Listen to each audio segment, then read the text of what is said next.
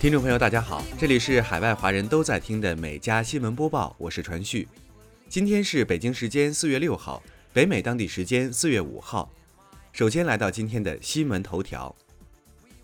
美国防部近日批准使用加州的一处军事基地来安置无人陪伴的移民儿童，这是第三个被批准用来收容移民儿童的军事基地。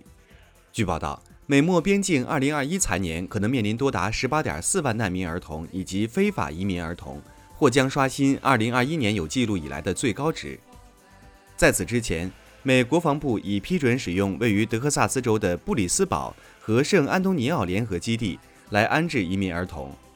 美国总统拜登上台后，废除了前总统特朗普时期的多项零容忍移民政策，并推动计划为美国国内千万无证移民提供取得合法身份的渠道。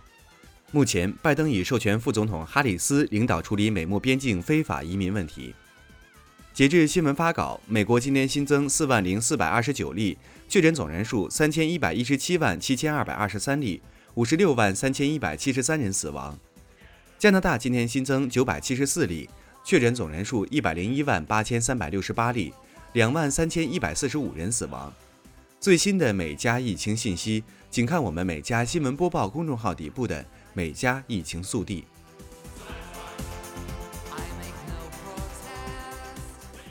接下来进入今天的焦点新闻。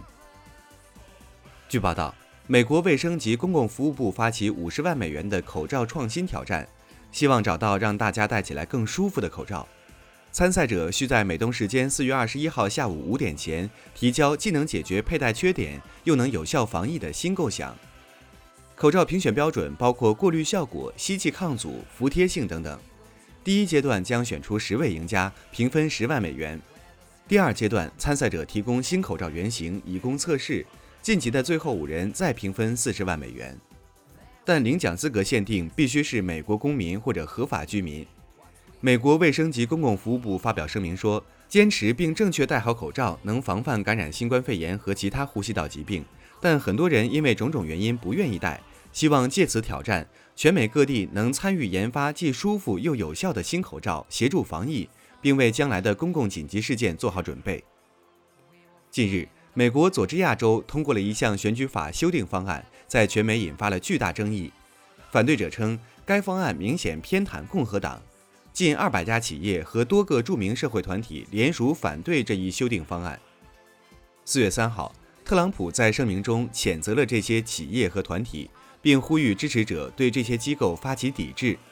自该方案被通过后，以当地黑人为代表不少选民对此表示大为不满。由于黑人选民是民主党在佐治亚州的重要票仓，在新方案通过不久后，民主党就强烈谴责这一方案是剥夺公民的选举权利。不少企业也纷纷表示反对。截至目前，可口可乐、微软。职业棒球联盟等机构纷纷签署了针对该方案的抗议声明。美国南方司令部发布消息表示，关押在关塔那摩监狱保密程度最高的设施七号营所有囚犯已经转入其他牢房。据报道，关塔那摩监狱七号营的存在自2006年建立之后保密了两年。该牢房里关押着最有价值的囚犯。关塔那摩基地位于古巴。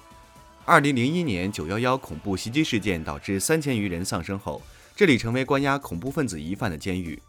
据此前报道，总统拜登正寻求关闭关塔纳摩湾海军基地监狱。白宫新闻发言人普萨基表示，奥巴马在担任总统时就曾承诺要关闭该拘留地，拜登政府意在延续这一努力。拜登助手已在正式审查关塔纳摩监狱。据报道。美国一家位于马里兰州巴尔的摩市的新冠疫苗制造工厂的员工误将两种新冠疫苗原料混合，导致一千五百万剂美国强生公司的新冠疫苗被迫销毁后，当地时间三号，美国政府已下令该工厂停产另一种疫苗，而只专注于生产强生疫苗。报道称，美国卫生及公共服务部这个举动是为了避免再出现搞混状况。报道指出。有两千四百万剂原计划四月底前分发至全美各地的强生疫苗由这家工厂生产，这批疫苗的交付将受到影响。目前，美国已批准使用三种疫苗，分别来自辉瑞公司、莫德纳公司和强生公司。据报道，近日，美国阿肯色州一名黑人警察史密斯现年九十一岁，仍在继续担任警察的职务，是该州年龄最大的警察。史密斯于上世纪六十年代担任警察，在任职四十六年后退休，但因退休生活太过无趣，五个月后又重返警界。据悉，史密斯很受当地人的爱戴，在他管辖的区域，小偷都不好意思上街作案。史密斯表示，自己会一直工作到上帝认为他应该退休为止。康登镇长洛特告诉 CBS 说：“史密斯虽然有佩戴枪，但他无需使用它，因为他本身就有更强大的武器。”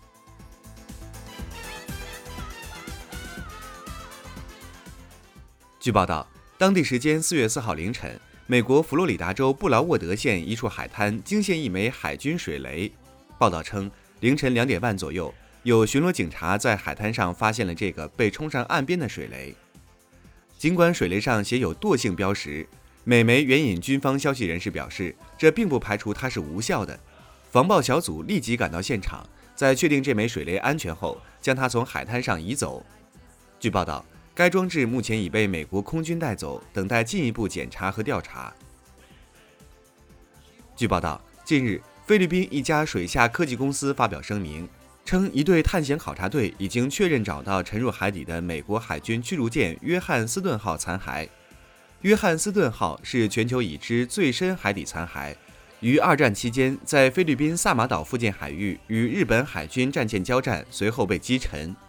该公司负责人表示，他们在海底六千四百五十六米深处发现了“约翰斯顿号”的完整残骸。潜水员两次潜航，向一百八十六名罹难船员致敬。据报道，近日，美国密苏里州二十二岁女子戴莎希望自己的臀部挺翘丰满，与自己的闺蜜通过非法渠道一同注射了来路不明的硅胶填充物。不久后，她出现呼吸困难等症状，四天后不治身亡。检方表示，戴莎死于硅胶引起的肺栓塞。施打丰臀针的妇女在事发后潜逃，最终被警方抓获。四月三号，该妇女在法庭上承认过失杀人，被判处五年监禁。近日，美国田纳西州一名女子对着一家汉堡王的取餐窗户开枪，警方正在搜捕这名女子。据报道，这起枪击事件发生在田纳西州孟菲斯市一家汉堡王餐厅，目前还没有人被逮捕，调查仍在进行中。警方称，到达现场后，他们被告知一位女顾客因等待时间太长而感到生气。该女子从一辆中型灰色轿车下车后，走进取餐窗口，和餐厅员工之间发生了口角。监控显示，嫌疑人走回车上，取出一把黑色手枪，将他的上半身从窗口探进去，并向员工开枪。随后，这名女子回到车里离开了现场。餐厅的员工从后门逃走，没有受伤。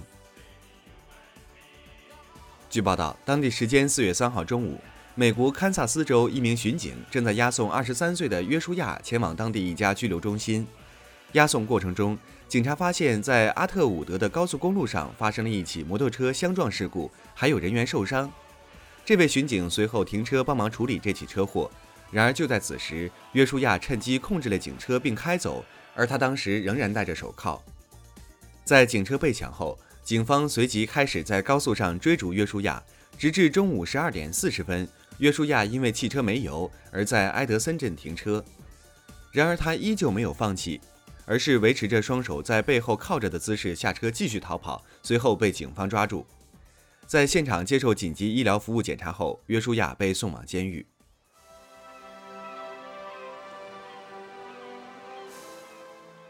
据报道，一九九九年诺贝尔经济学奖获得者欧元之父罗伯特·蒙代尔于四月四号复活节当天因病在其位于意大利的家中去世，享年八十八岁。